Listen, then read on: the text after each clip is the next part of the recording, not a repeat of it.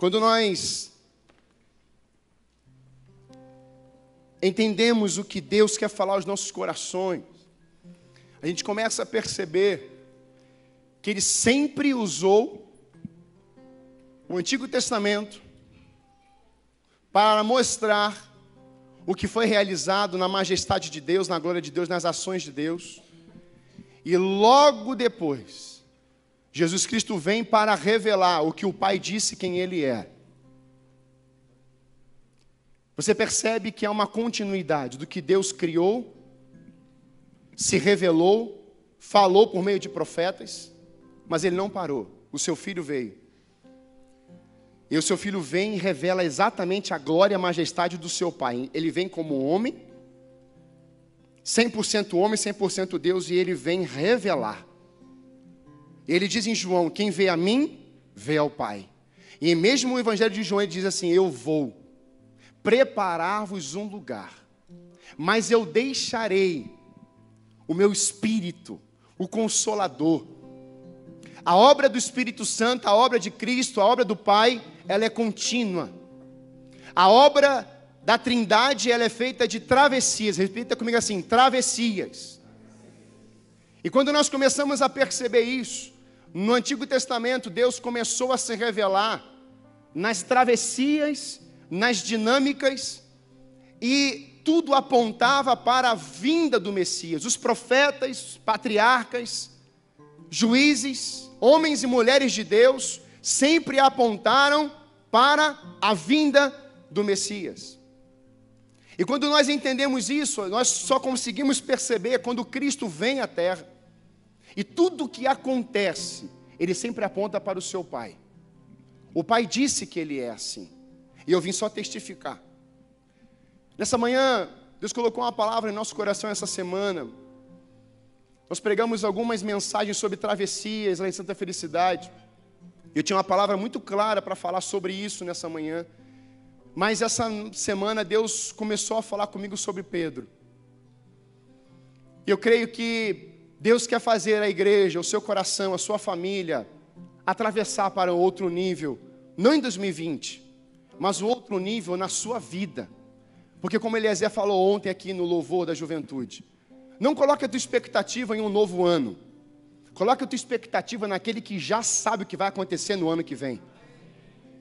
E quando nós entendemos isso, nós começamos a nos alinharmos com aquilo que Deus já escreveu que vai acontecer nos próximos dias, nos próximos anos. Você não sabe o que vai acontecer daqui a 10 minutos, meia hora, uma hora, daqui a um dia, mas Ele já escreveu, Ele sabe. Você não escreveu as dores que você sentiu em 2019, mas Ele sabia o nome de cada dor. A Bíblia diz em Salmo que ele registra cada lágrima que desce dos seus olhos. Estava orando aqui com uma senhora, eu falei para ela isso. Minha querida, Deus registrou cada lágrima que a senhora derramou nesse altar. Por isso que o altar é um lugar de cura, o altar é um lugar de restauração, o altar é um lugar do fogo do Espírito, o altar é um lugar de ativação de dons, o altar é um lugar de entrega, porque se você colocou o teu altar, o teu coração diante dele, meu irmão, não tem como, ele responde, ele reage, ele vem. Porque ele é vida.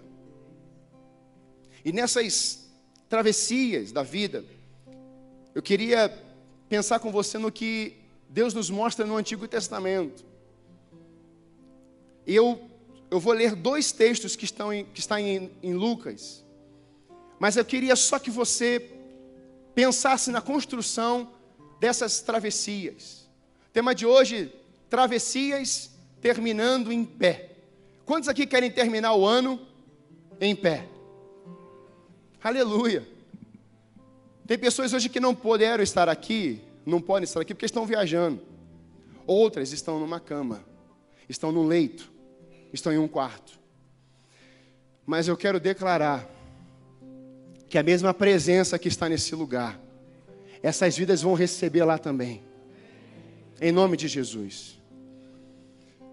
Travessias terminando em pé. Em Êxodo capítulo 14, nós vamos ver uma travessia muito importante nas Escrituras. E a primeira que eu quero destacar aqui é a travessia do povo de Israel junto com Moisés. Você sabe, o povo ficou cativo 400 anos. E nesse período, Deus ouve o clamor do seu povo. E nesse clamor, Deus levanta um profeta, um homem, improvável, que não sabia falar, tinha suas limitações. Moisés, antes de ser chamado por Deus, no encontro com a sarça, é um assassino. Quando ele passa pela sarça, e sarça simboliza um encontro face a face com o Senhor, que na nova aliança pode simbolizar a cruz. O passado de Moisés fica na sarça, e agora ele é chamado para ser um profeta, a ter uma missão. Moisés só poderia exercer o chamado profético e chegar diante de Faraó antes mesmo. Ele só poderia fazer isso se todo aquele lixo, se toda a sua história, se toda a sua bagagem, se todo o seu contexto de assassino, de homem ruim, ficasse na sarça. Moisés só atravessa para um outro nível, de agora falar e não mais ficar com medo do que Faraó diria contra ele. Mas agora Moisés tem ímpeto, Moisés tem ousadia, Moisés tem coragem, porque ele viu a face do seu Deus. Moisés teve encontro com a sarça e Moisés atravessou para um outro nível, para uma outra etapa. Moisés experimentou algo novo e ele ouviu a própria palavra do Senhor: Vá, porque eu serei contigo. E Moisés vai. E aí nós conhecemos a história. Moisés fala e agora o povo está realizando essa travessia. É interessante porque no capítulo 14, verso 1 diz assim: O Senhor disse a Moisés: Ordene aos israelitas que deem a volta e acampem em Piairote, entre Migdol e o mar. Primeiro lugar, nesse início aqui, travessia começa sempre com uma voz. Você pode repetir isso comigo? A travessia sempre começa com uma voz. Repare que quem deu a voz foi o Senhor, não foi um homem. O próprio Deus disse: Você vai libertar o meu povo. Foi o próprio Deus que forjou agora o caráter no coração de Moisés. Agora foi Deus que mexeu no interior de Moisés. Toda a travessia começa com uma voz. Foi assim com Josué, foi assim com Davi e foi assim com os homens de Deus. Por que, João? Começa com uma voz. Porque quando eu recebo essa voz, quando eu ouço a sua mensagem, quando eu agarro essa palavra que é declarada dentro de mim, e eu vivo nessa palavra, tudo que aparecer diante de mim, seja tempestade, seja deserto, seja crise, o que precisará ficar cravado na minha vida não é a crise, não é a tempestade, não são as expressões, mas é a voz que disse que eu vou chegar do outro lado.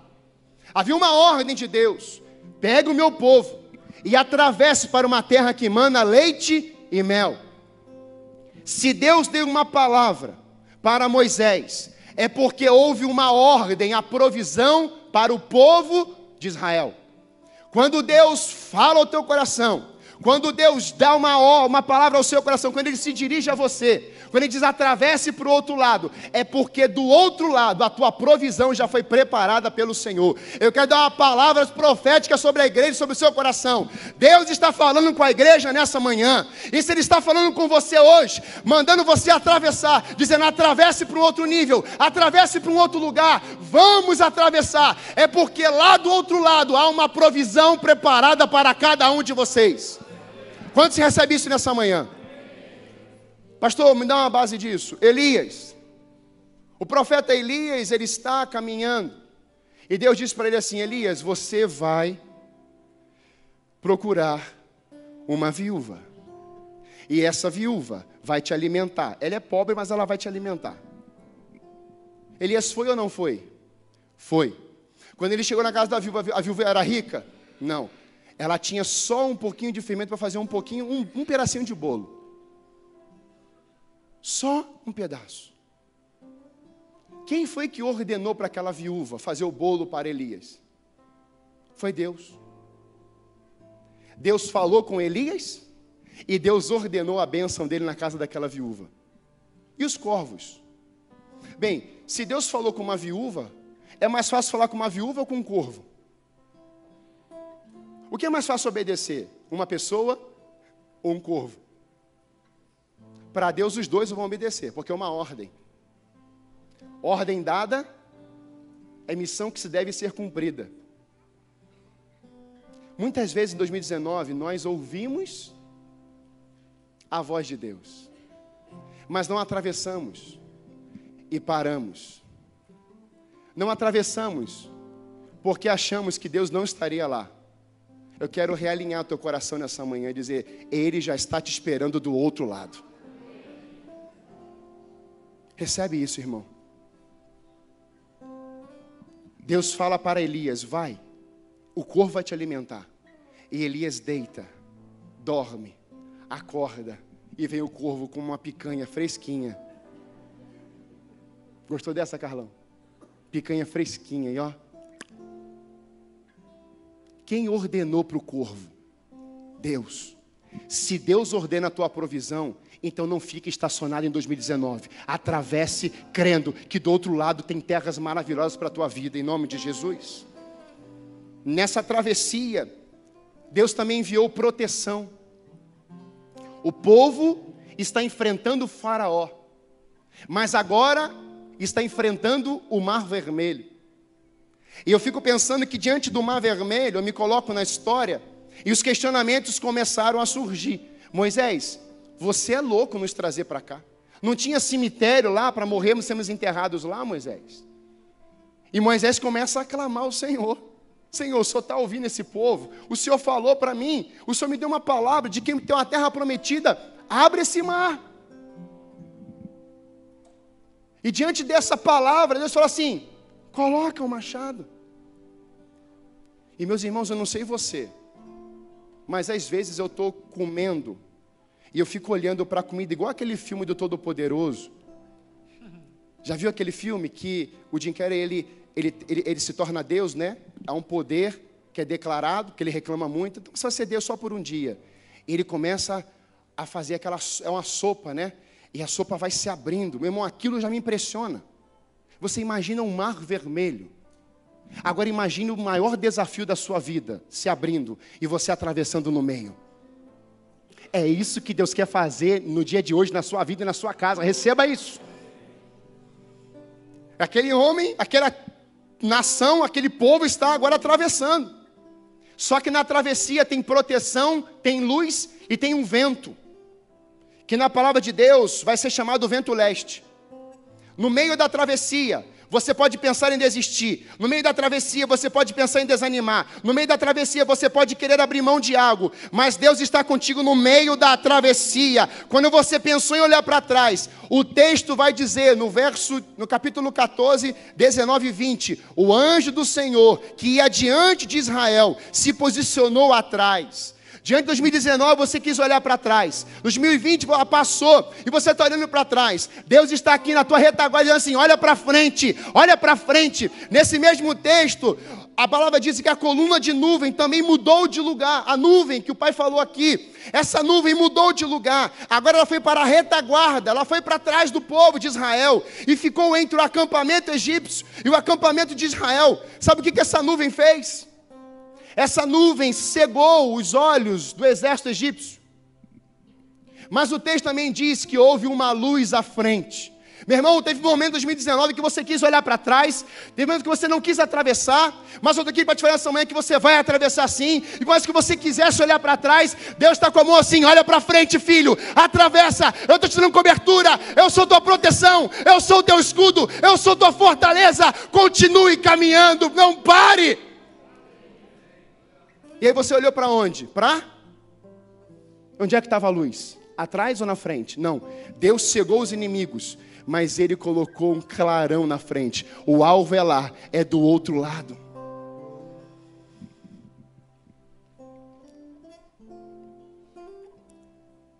E aí Romanos 8 gritou no meu coração. Quem tentará acusação contra os escolhidos de Deus? É Deus quem os justifica. Quem é que vai te condenar?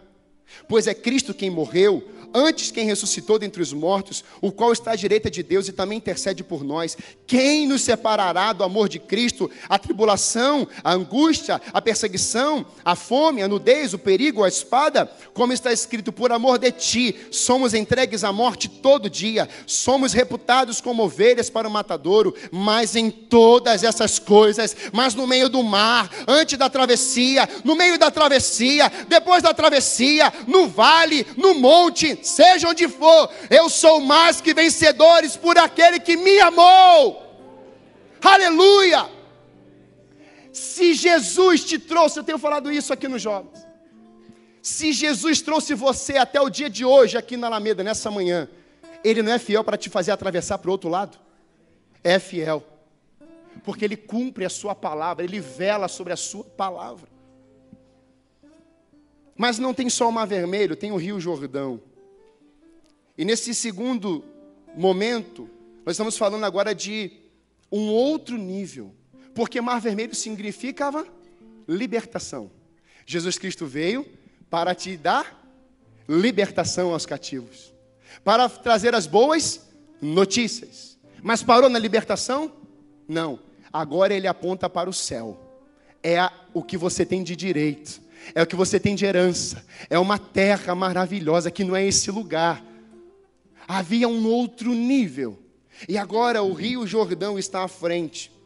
E quando eu olhava para o Rio Jordão, nessa passagem que está em Josué capítulo 1 até o capítulo 4, Deus começava a falar no meu coração, filho, toda travessia tem voz. Toda travessia, ela precisa compreender e dar os passos certos. E eu falei assim, Senhor, quantas travessias nós temos vivido? E às vezes a gente esquece. Você já viveu isso? Talvez hoje você tenha lembrado, esteja lembrando só dos problemas, das dificuldades, colocou na balança e só veio mais a tristeza do que a alegria. Mas o Espírito Santo falou meu coração assim, filho, quando eu faço atravessar, eu quero que você entenda que há memoriais de fé que vão ficar para a próxima geração, não é para você só. E nesse texto de Josué, meus irmãos, o povo está agora atravessando. Esse povo agora está andando no meio do Rio Jordão. O que aconteceu antes está acontecendo novamente, mas agora não é mais com Moisés, agora é com Josué. E no capítulo 1, o texto vai dizer que Moisés morre. E Deus levanta quem? Josué houve uma palavra novamente, e Deus fala novamente com Josué: Assim como eu fui com Moisés, eu serei contigo. Assim como eu fiz Moisés atravessar os níveis e atravessar o mar vermelho, atravessar Faraó, atravessar tantos desafios que tinham ali com aquele povo que murmurava, eu também serei contigo, Josué. Tem de bom ânimo, esforça. Moisés morreu, mas você está vivo. Moisés se foi, ele escreveu o Pentateuco, era o profeta do Antigo Testamento Testamento, homem poderosíssimo. O povo de Israel não queria ouvir Deus, mas queria ouvir a voz de, de, de Moisés. O próprio povo abandona. Não, não vamos subir no pico do monte. Eu quero que Moisés fala. Fala conosco, Moisés. Nós queremos te ouvir. Moisés exerce uma influência poderosa. Mas agora, José está só com Deus e aquele povo. E diante dessa travessia, o texto diz: pegue essas pedras que está no meio do Jordão. Repare, irmão, que as pedras não estavam no início da caminhada. As pedras estavam no meio do Jordão e eles só puderam ver quando o mar se abriu. O Espírito Santo ministrou meu coração de que temos muitos sonhos debaixo dos, das águas. Tem muito sonho escondido nas profundezas das águas. Nessa manhã, Deus está abrindo novamente o rio Jordão da tua vida. E você vai localizar esses sonhos. E você vai ver os projetos, os propósitos, os, as, os, as coisas sobrenaturais que Deus tem pra, só para a sua vida. Ele está abrindo novamente. Porque o pecado, ele diz que lança no mar do esquecimento. Mas pedras no fundo do mar podem simbolizar sonhos esquecidos que você nunca mais quis viver e realizar. Deus está abrindo hoje. E agora, cada pai de cada tribo, ali é cada líder de cada tribo, das doze tribos, estão pegando aquela pedra. Um, e aquela pedra não devia ser leve. Vem o primeiro pai espiritual daquelas tribos e coloca lá, do outro lado. Vem o segundo, líder espiritual daquelas tribos, pega mais uma pedra e vem e coloca do outro lado. Vem o terceiro, vem o décimo primeiro, vem o décimo segundo, pega e coloca do outro lado. Ali tem um monumento, ali tem um memorial de fé. E para que esse memorial de fé? Porque o texto diz que no futuro, os filhos vão perguntar: Pai, o que é aquilo ali? Aquilo ali, filho, é que houve um dia que o teu pai estava lá no meio do Jordão, pegando pedras e colocando aqui. Aqui, filho, estava tua mãe pegando pedras para que você visse que houve um empenho, houve uma entrega, houve uma dedicação. E isso aqui revela a manifestação de Deus ao abrir o mar da nossa vida. E nós podemos passar. Se nós passamos e atravessamos, vocês também vão atravessar e passar. Pedras do outro lado são memoriais de fé para sua descendência. Por isso, dedique-se, esforça-te, tem de bom ânimo e continue a caminhada, não pare. Mas em terceiro, Pedro caminhando sobre as águas. E aí você vê uma nova travessia. Eu quero focar na vida de Pedro hoje. É interessante que em Mateus 14, 24, diz assim: Logo em seguida, Jesus insistiu com os discípulos para que entrassem no barco e fosse adiante para o outro temos pessoas cansadas aqui esse ano. Temos pessoas tristes. Temos pessoas que esperavam acontecer algo, mas não aconteceu. Temos pessoas frustradas, enganadas, traídas aqui. Temos pessoas que quiseram abandonar o barco ou abandonar a sua própria casa. E você ficou olhando, pasmo, perplexo, triste. Uma doença chegou, um trauma chegou, alguma coisa aconteceu. Esse texto me diz que Jesus insistiu com os discípulos: entrem no barco e vão para o outro lado. Sabe o que, o Espírito Santo está falando no nosso coração nessa manhã? Ele está insistindo com a gente, viu? Deixa toda essa bagagem no meu altar. Deixa todo esse lixo, toda essa tristeza, todos esses acúmulos na cruz e atravesse para um outro lado que eu tenho para a vida de vocês. Não carregue coisas velhas para um ano novo. Não carregue coisas do além. Não carregue pressões do engano, da mentira para uma nova, um novo ciclo da sua vida. Viva o novo de Deus em uma nova etapa, em um novo ciclo. Coisas novas. Meus irmãos, se eu vivesse ouvindo as vozes do além, diante de tudo que eu vivi, desde a minha adolescência até a minha juventude, meus irmãos, era melhor, eu pensaria que era melhor morrer. Mas um dia, o Espírito Santo me fez andar sobre o vale de ossos secos, e esse ano para mim foi isso. Eu não sei o seu. Mas esse ano, eu sei o que foi que Ezequiel pôde experimentar andando no meio daquele vale. Não tinha mais pele, não tinha mais som, só estava ele e a mão do Espírito Santo levando ele. E quando eu li isso no texto, saltou aos meus olhos. Eu falei assim: peraí, Deus, sua mão levou o profeta a andar no meio do vale. O profeta viu que não tinha vida naquele lugar. Meus irmãos, eu vivi isso esse ano. Houve momentos na minha vida que eu falei assim: meu Deus, só tem osso.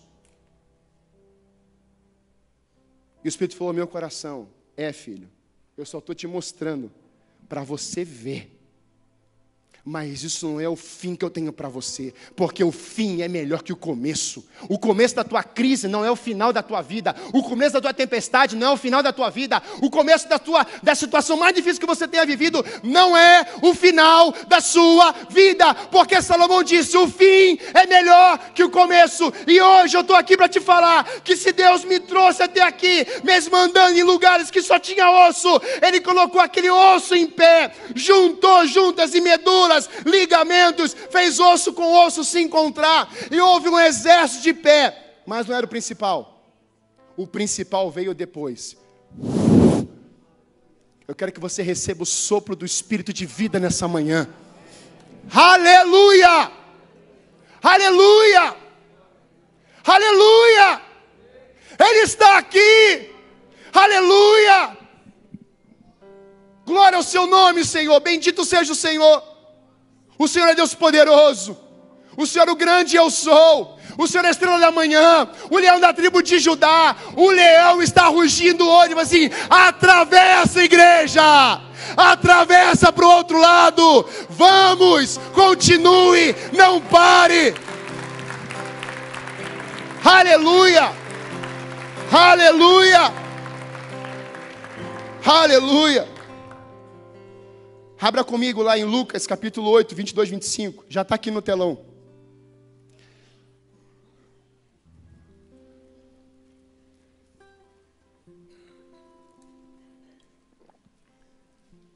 E eu mandei.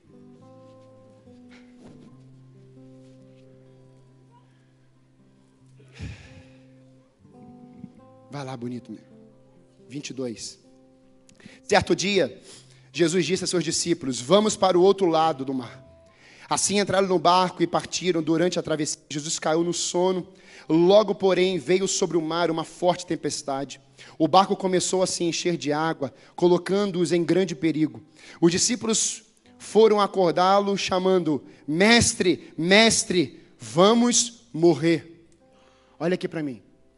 No meio da travessia, esses discípulos não procuraram ajuda em outros lugares. No meio da travessia, esses discípulos não ficaram especulando, tentando criar algo, tentando inovar. Não. Esses discípulos tiveram uma atitude: Mestre, mestre, nós vamos morrer. Mestre é professor. E eles são discípulos, eles são alunos. E eu entendo que no meio das travessias, no meio das dificuldades, das crises que você tem vivido, eu tenho vivido, o Espírito quer nos ensinar algo. Jesus queria ensinar aqueles discípulos que no meio da travessia, que nas situações mais adversas, que nas situações mais desafiadoras, o Espírito, o próprio Cristo, queria ensinar algo. Por isso, não reclame dessa fase que você está vivendo, não murmure, pergunte para o Mestre: o que é que o Senhor quer me ensinar nesse momento? O que é que o Senhor quer me ensinar nesse dia? O que é que o Senhor quer me ensinar nesse contexto? O que é que o Senhor quer me orientar, me exortar, me disciplinar, me fazer abrir os olhos, me fazer. É, abrir os ouvidos. O que, que o Senhor quer fazer? E por que isso, irmão? Por quê? Porque eles são discípulos. Deus trabalha na vida dos seus discípulos. Discípulo que é discípulo não tem medo do confronto com Jesus. Não tem medo da exortação de Jesus. Discípulo que é discípulo não abandona. Discípulo que é discípulo não vive olhando para o ontem. Discípulo que é discípulo não fica amargurado, mas permite que o Espírito trabalhe no seu coração. Por quê? Ele não está ouvindo pessoas, ele está ouvindo a voz do professor. Quantas vezes, meus irmãos, nós não queremos ouvir a voz do Mestre e procuramos resposta atrás de pessoas discursos. E o mestre, que é o grande eu sou, que tem toda a fonte de sabedoria, entendimento e poder e glória, está totalmente disponível dentro de você. O Espírito Santo, ele queria ensinar algo para aqueles discípulos. No meio das pressões, das tormentas, no meio da crise, aqueles discípulos pelo menos tiveram essa atitude. Vão receber um sermão depois. Vocês não têm fé? Homens de pouca fé. Mas o discurso desses discípulos é: Senhor, o Senhor é nosso mestre. Repare no outro texto de Mateus 14, Jesus está dizendo assim: está insistindo para os discípulos entrarem no barco. Meus irmãos, eu não sei você, mas Jesus andando, pensa na dificuldade que era de Pedro, Tiago e João sair de perto de Jesus porque eles não eram só discípulos, eles eram os íntimos. Deus trabalhava com multidão, Deus apertava os discípulos, moldava, os disciplinava, Mas Deus tinha um trio: Pedro, Tiago e João. E esses são diferentes. Eles são íntimos. Eles experimentaram coisas diferentes. Por exemplo, João está deitado no ombro, no colo de Jesus. É chamado discípulo do amor. E quando a gente começa a olhar para Pedro, a gente começa a perceber um discípulo instável. Um discípulo que vivia altos e baixos. Ora no monte, ora no vale. Emoções, e eu, eu acho que todos nós nos identificamos em algum momento com a vida de Pedro. Ou você está sempre para cima, ou você está sempre animadão, ou você está assim, não, tem momentos que você está lá embaixo. Pedro me ensina de que há diversos momentos que nós vamos estar em cima, indo muito bem, mas outros momentos nós vamos estar muito embaixo. A pergunta é: eu permito aprender estando no monte ou estando no vale com aquele que é o mestre? Porque é o mesmo Deus que me coloca no monte, é o mesmo Deus que está comigo no vale. É o mesmo Deus que está comigo quando está tudo bem, é o mesmo Deus quando Jó perde tudo. E Jó vai verbalizar o quê? Antes eu te conhecia de ouvir falar, mas agora os meus olhos te veem. E por que, que os olhos de Jó estão enxergando a glória do Senhor? Porque ele atravessou todas aquelas etapas, ele pulou de fase, ele não abriu mão do seu Senhor. E quando a gente começa a perceber isso, nós vemos que Pedro, ele tem essa instabilidade. Pedro, ele tem essa dificuldade de se manter sempre ali, vamos chamar do certinho. Mas Pedro, ele lança algumas coisas diferentes, diferente. Quando a gente começa a perceber isso, a gente começa a entender que o apóstolo Pedro, ele pode, e ele quer nessa manhã nos dar alguns conselhos.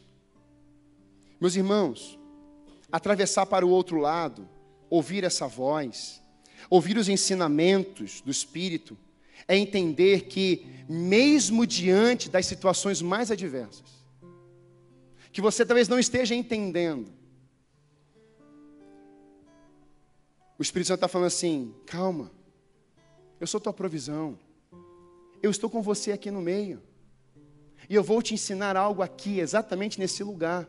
Eu não vou fazer você pular de etapa, eu vou te ensinar aqui.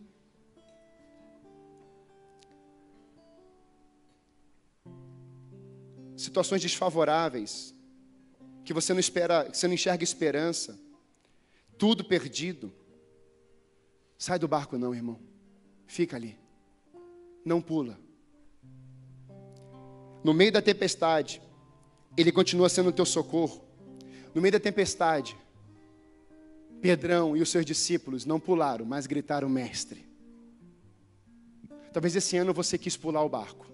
Ah, eu vou desistir de tudo, vou abandonar tudo. Quero mais saber da igreja, não quero saber da casa, não quero mais saber de amigo, não quero saber de nada, vou ficar sozinho num canto. O Espírito Santo está aqui nessa manhã dizendo assim: Não, não pula não.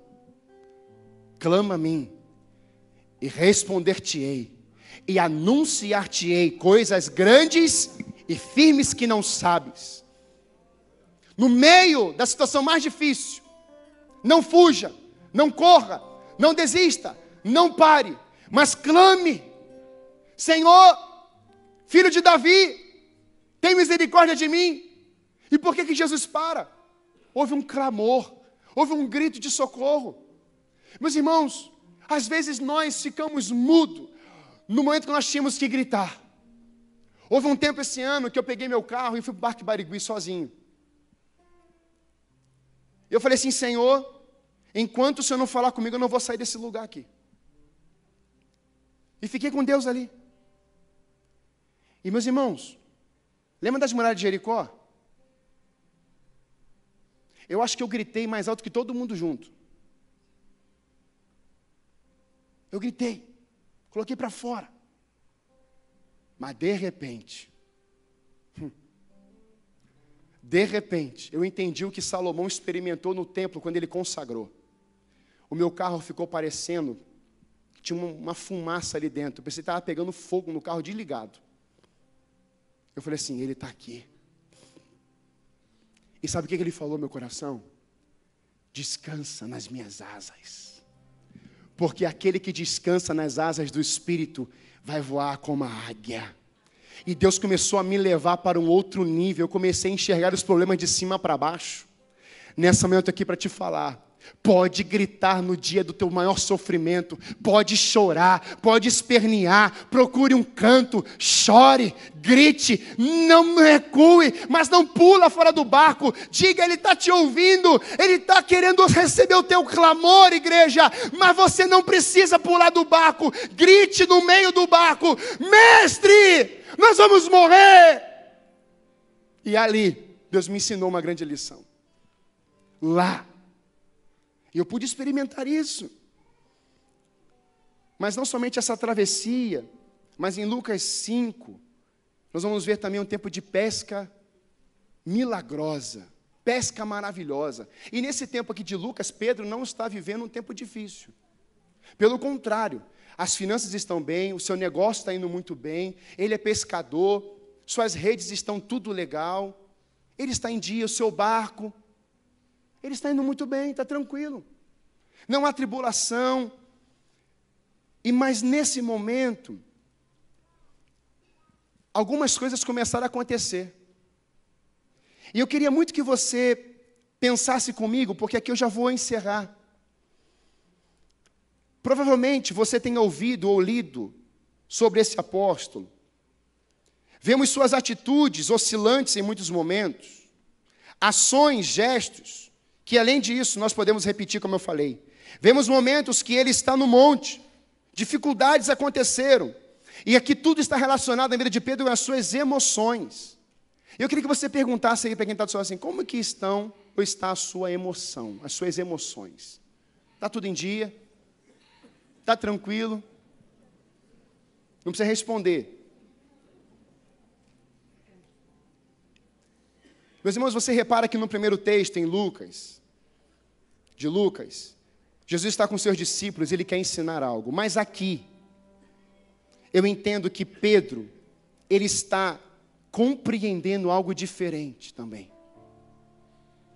Quando a gente começa a perceber isso, esses homens, junto com Pedro, que estavam atravessando esse mar, no meio dessa tempestade, Havia do outro lado um gadareno. Eles não sabiam. Só havia uma ordem: vão para o outro lado. Sabe o que o Espírito Santo ministrou muito ao meu coração? Aqueles homens não tinham entendido o que carregavam.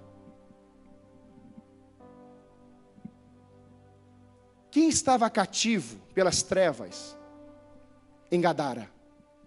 o gadareno. Eles precisavam, a vovó Nena já entendeu, eles precisavam atravessar para chegar na vida de quem? Do gadareno. Você está entendendo por que, que Jesus estava ensinando aquele discípulo no meio da tempestade? Eles estão, mestre, mestre, estou ensinando vocês, porque do outro lado tem um negócio tenso lá. E não vai ser pequeno. Meus irmãos, esses homens carregavam propósito, unção e missão, mas estavam olhando a tempestade. O que esses homens não entenderam é que ali, mesmo diante daquela tempestade, turbulência, eles carregavam um propósito incrível. Talvez ao olharem para os ventos, tempestade, não se deram conta do que carregavam ali. Havia uma unção de libertação na vida daqueles homens. E eu te pergunto hoje: a Alameda é conhecida como a igreja que tem a unção de Repete, igreja, fala. Libertação. O ano que vem, nós temos grandes desafios. Temos muita gente para libertar os cativos. Temos muitas pessoas que vão receber salvação. Temos muitas pessoas que vão abandonar o álcool, os vícios, as drogas. E Deus declarou uma unção de libertação sobre essa igreja. Ele está dizendo: vocês vão atravessar para o outro lado. Algo poderoso que não está preso a alguém ou a algo, mas há uma unção que Deus colocou no Espírito Santo no meio da igreja. Em Isaías 60 diz assim, eu te ungi para. Aí você pode olhar para o teu vizinho e falar assim: foi o Espírito que te ungiu. Ungiu para quê? Para libertar os cativos. Você pode ser instrumento de libertação do outro lado. Você pode ser instrumento de cura no outro lado. É você, irmão. Não é uma vida que está aqui em cima. Não é o pastor Sebastião. Não sou eu. Não são os outros pastores. Todos nós juntos temos uma unção de libertação. Todos temos uma unção de cura. Temos uma unção de declarar boas novas. Temos uma unção de declararmos milagres, prodígios e maravilhas. E unção profética. E unção de. Está liberado. Ele ungiu. Ele ungiu. E tudo isso para quê? Para que o nome dele fosse glorificado, porque não encerra em você. A glória é dele. O que o gadareno faz? Senhor, eu quero ir contigo. Não, você não vai comigo. O pastor Douglas Gonçalves, do Dizescope, ele falou uma coisa que eu nunca tinha ouvido. Ele falou assim: os demônios estavam loucos para que aquele gadareno, que agora é um missionário, fosse com Jesus, para que aqueles demônios ocupassem aquela, aquela decápolis. Mas Jesus fala assim: Você não vai comigo, eu vou ficar aqui contigo. E aí o gadareno, que agora é missionário, volta para sua casa. Sua casa toda se converte. Agora aquele gadareno vai para Decápolis, todas aquelas cidades, todas são tomadas e vê quem mudou esse cara. Esse cara morava no cemitério, esse cara rangia os dentes, esse cara ninguém conseguia chegar lá dentro, mas Jesus chegou e mudou a sorte dele. Quem mudou ele? Jesus de Nazaré. A glória é dele, o nome é dele, a honra volta para ele. Aleluia! Aleluia! Travessias. E quando eu comecei a perceber isso. Me veio a vida de Paulo em Atos 27, navio que Paulo está indo a Roma. E isso, esse assunto, irmão, ele vai, ele vai entrando dentro da gente. E a Bíblia vai me lendo, a Bíblia vai falando com a gente. E quando você está vendo a vida de Paulo, preso naquele navio, ele não está livre, ele está preso. Ele dá conselho, fala assim: olha, não é bom a gente ir por esse lugar ou nesse dia. E no meio daquela tempestade, o anjo vem e fala assim: Paulo, você vai se apresentar a César. Uma voz, um comando, uma palavra, porque já tinha alguém para ouvir a mensagem que Paulo ia levar. Só que essa mensagem não ia ficar ali. Essa mensagem estava em Roma. Meu irmão, não morra no meio do caminho. Não paralise no meio do caminho. Tem uma Roma te esperando. Tem um destino te esperando. Pare de ficar observando o defeito de igreja, irmãos. Meus irmãos, nós temos que sair das redes sociais e pararmos de criticar a igreja. Em 2020, faça um voto com Deus. Se você é viciado, se interna. Mas pare de criticar a noiva. Vamos começar a divulgar os testemunhos. Quer testemunho? Vai no Basileia. Quer testemunho novo? Vem aqui no curso de libertação. Quer testemunho novo? Comece a andar com pessoas que estão vendo o sobrenatural de Deus. Para de andar com pessoas que estão querendo verbalizar as tragédias do passado. Não, irmão. Você escolhe os seus amigos. Nós escolhemos os nossos amigos. Eu escolho com quem quer me fazer crescer. E eu caminho com todos. Mas eu escolho pessoas, amigas, que vão falar assim: Pastor, eu estou contigo. Pastor, eu vou enfrentar a tempestade. Pastor, você precisa de mim. E eu, eu, eu, eu amo também ouvir isso. Eu não desisto de ninguém. Nós não desistimos. Mas, meus irmãos, nós temos que parar de ouvir vozes do além. E ouvir a voz que fala assim: atravesse. É essa voz que eu agarro. Não importa o tamanho do gigante, o que importa é que ele ficou no chão e foi uma pedrada. Dá uma pedrada, não na pessoa, mas nessas palavras. O que vai ficar marcado são as suas ações e os seus gestos, irmão. São as nossas ações e gestos. Como você se veste, sua casa, seu tapete, seu fogão, sua conta. Ninguém vai lembrar disso. Agora, eu sei como eu quero ser lembrado. Eu sei como minha família quer ser lembrada. Eu sei como as minhas filhas, eu quero como elas sejam lembradas. Eu quero. Eu já tenho isso no meu coração. Por isso que eu levo as minhas filhas para o Basileia. Por isso que eu levo as minhas filhas para o culto. Minha filha estava aqui ontem assistindo o culto. E ela fica assim, ó. Sem dormir, não deixa também? Sabe por quê? Porque no meu coração nasceu um desejo de ver a minha casa atravessando para níveis maiores e vermos coisas ainda maiores. O apóstolo Paulo não para, mas ele atravessa, concluindo. Mesmo Pedro, pegando grande, e aqui é interessante, nessa passagem da pesca, Pedro pegou muitos peixes, mas não fala quantos.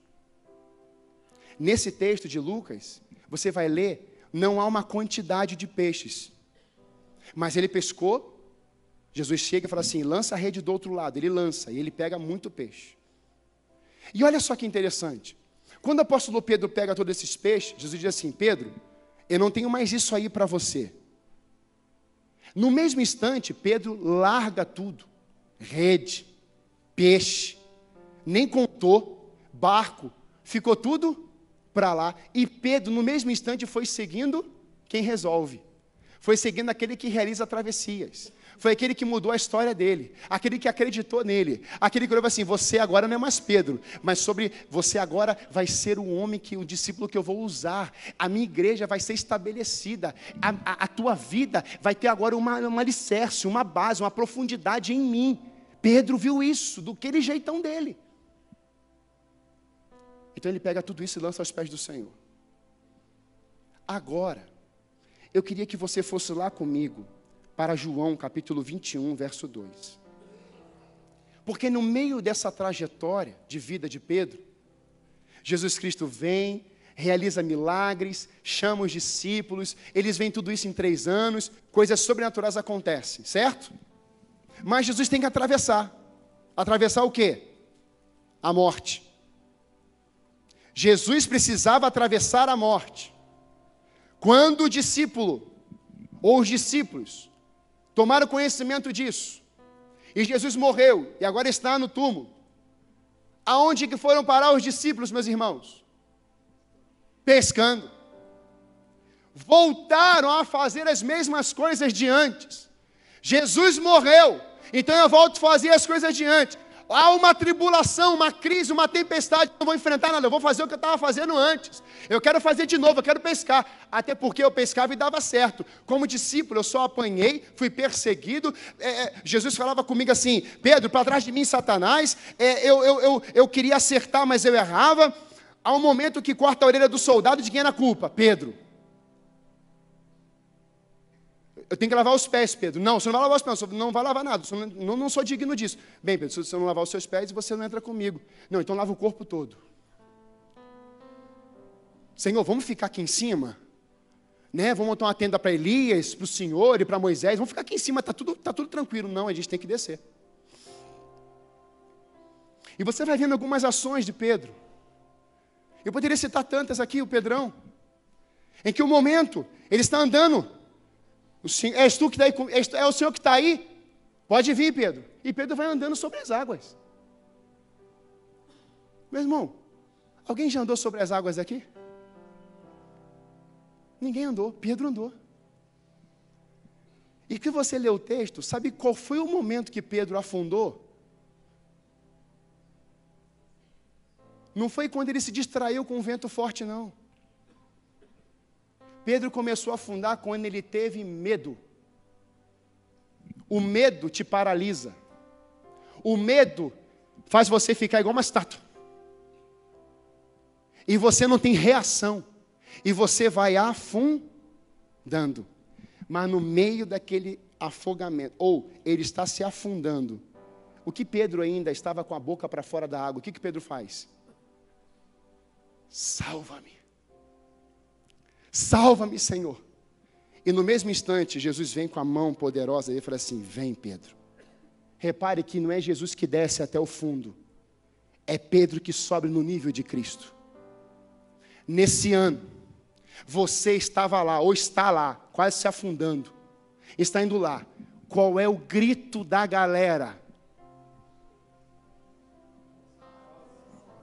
Qual é o grito? Qual é o grito? Qual o grito, igreja? Você pode melhorar isso? Pensa agora você no meio do vale de ossos secos. Lembra? Aquele vale lá. Qual era o grito que o Espírito queria ouvir? Salva. Quando você perdeu alguém, o que, você gritou? Quando o seu casamento estava à deriva, o que, você gritou? Quando a, a sua vida estava toda endividada, quem você gritou?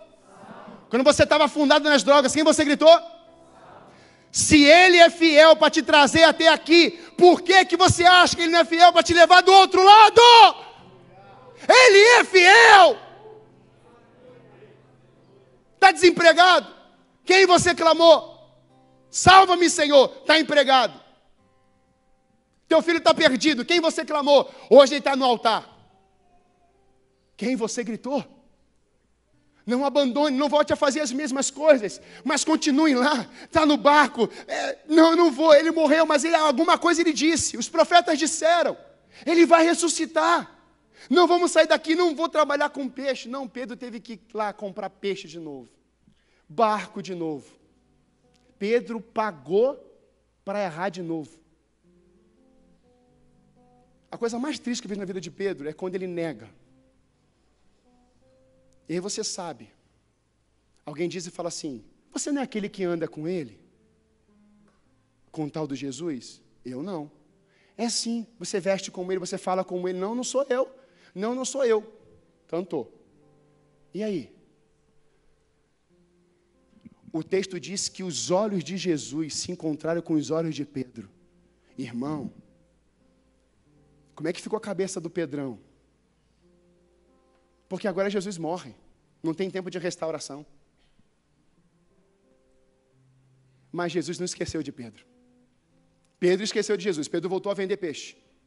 E Jesus ressuscita em João capítulo 21. E olha isso aqui. Estavam juntos Simão Pedro. Vou pescar, disse Simão. E eles disseram: Nós vamos com você. Veja a influência que Pedro exercia. Foram e entraram no barco, mas naquela noite não pegaram nada. Ao amanhecer, repita assim comigo: ao amanhecer, ao amanhecer, Jesus estava na praia, mas os discípulos não o reconheceram. Ele lhes perguntou: Filhos, você é filho, não é coisa. Filhos, e aqui eu quero que você entenda isso. Por mais que pessoas te desonrem, por mais que pessoas venham a machucar você, por mais que pessoas venham a frustrar você, continue honrando até os teus inimigos. Pode honrar. Vale a pena honrar.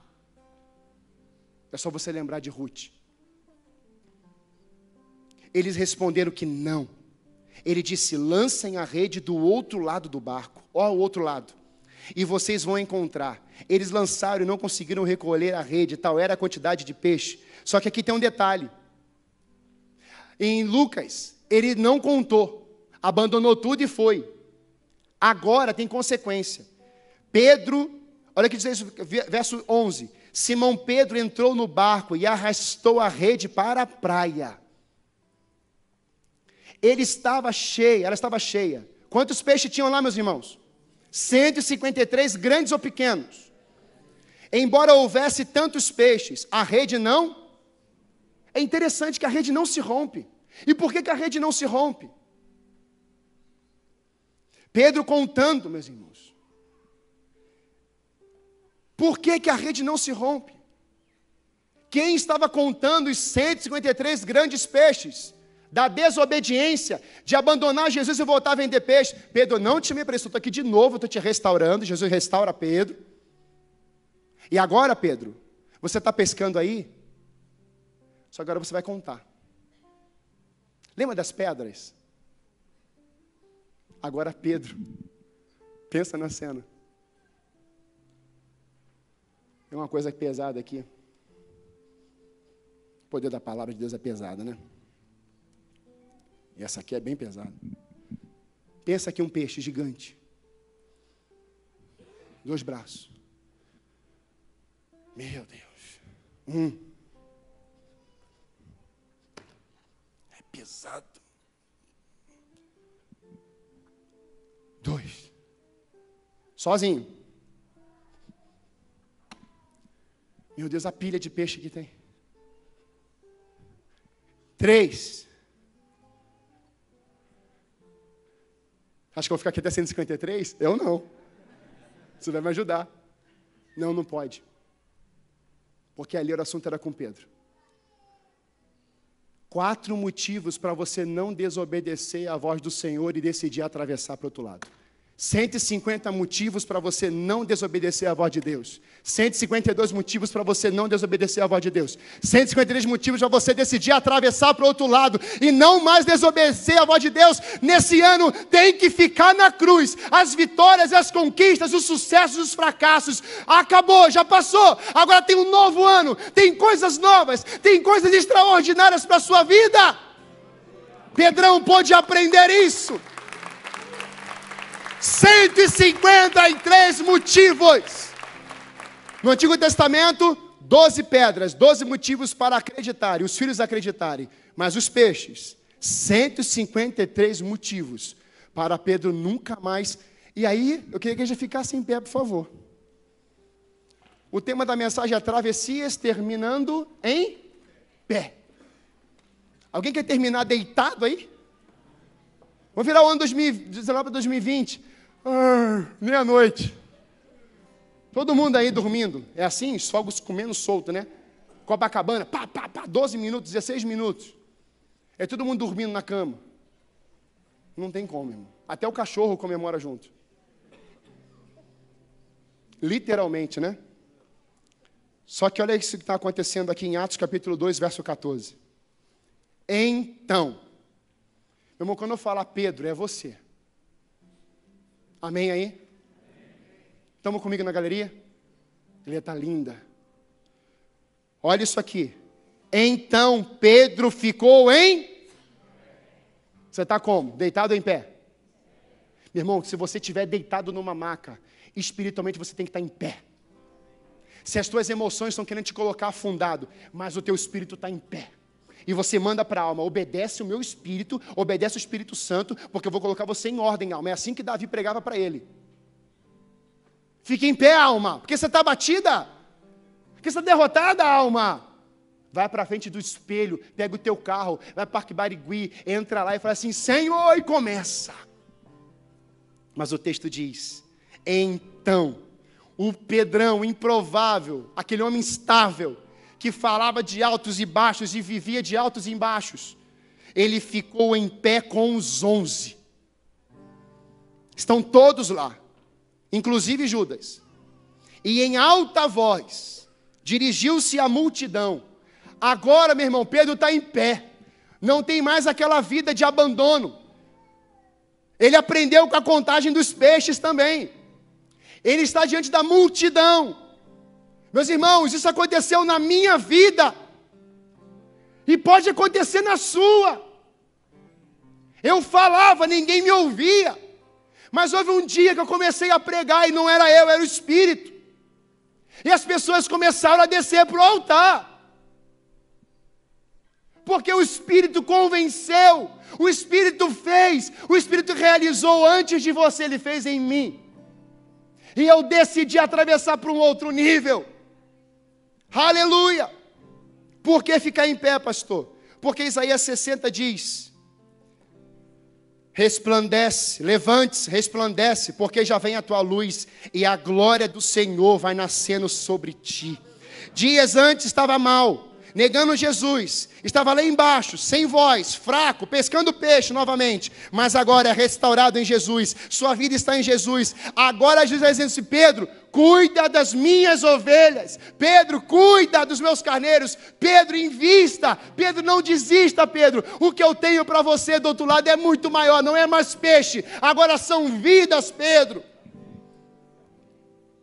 Então agora Pedro tinha que Pregar para quem? Para peixe ou para gente? E olha o que acontece no capítulo 2, 40, depois da descida do Espírito Santo. Com muitas outras palavras, os advertia e insistia com eles. Pedro ouviu do mestre. Jesus insistiu com os discípulos para entrar no barco. Agora Pedro insiste para que a multidão entre no barco. Salvem-se desta geração corrompida. Os que aceitaram a mensagem foram batizados. E naquele dia, naquele dia, não foram 153 peixes, Foram três mil vidas. Quem está entendendo isso aí? Não, eu estou dando tudo que eu posso aqui nessa mensagem. Literalmente. Tudo. Três mil. Não para não, em Atos 3, 3. Vendo que Pedro e João iam entrar no templo, pediu esmola. E Pedro olhou para assim: olhe para nós, levanta e anda. Quando você está em pé, pessoas que estão sentadas, dormindo ou mortas, vão ter que levantar pelo poder da palavra na tua boca, porque Ele te deu autoridade e poder. Mas em último, Atos 4, 4. Muitos dos que tinham ouvido a mensagem creram, chegando ao número dos homens que creram, 5 mil vidas. Meus irmãos, foram duas pescas uma pegou e largou tudo.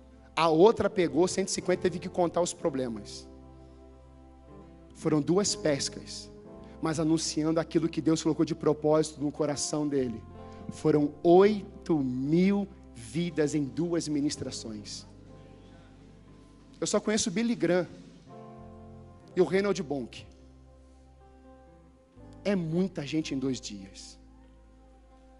E o meu convite para essa igreja maravilhosa é: você quer atravessar e terminar em pé? Ou você quer ficar no meio? Ou você quer pular do barco? Ou você quer olhar, ouvir as vozes do além? Não. O Espírito Santo é nesse lugar. E ele diz para cada um de nós aqui hoje: Vamos para o outro lado, porque eu já ordenei a tua provisão em 2020. Quantos creem nisso? Eu queria orar com a igreja. Se você entendeu essa palavra e quer viver isso esse ano, por mais que encha, não tem problema. Eu já sou o primeiro. Eu e a banda. Amém? Diga amém aí. Amém? Você quer terminar esse ano em pé? Dando glória a Deus? Ah, pastor, você não sabe o que eu estou passando. Realmente eu posso não saber. Mas Ele sabe. Ele tem uma ordem para a tua provisão do outro lado. Ele fala assim: fique em pé. Se você entendeu isso, sai do seu lugar e vem para cá. Pastor, meu chamado está anulado, não está mais. Ele está falando assim: fique em pé. Pastor, meu casamento está arruinado. Ele diz hoje para as trevas que estão querendo acabar com o teu casamento: saiam, fiquem em pé, casamento. Fiquem em pé, filhos. Fiquem em pé. Fiquem em pé, sacerdotes. Fiquem em pé, profetas. Fiquem em pé, apóstolos. Fiquem em pé.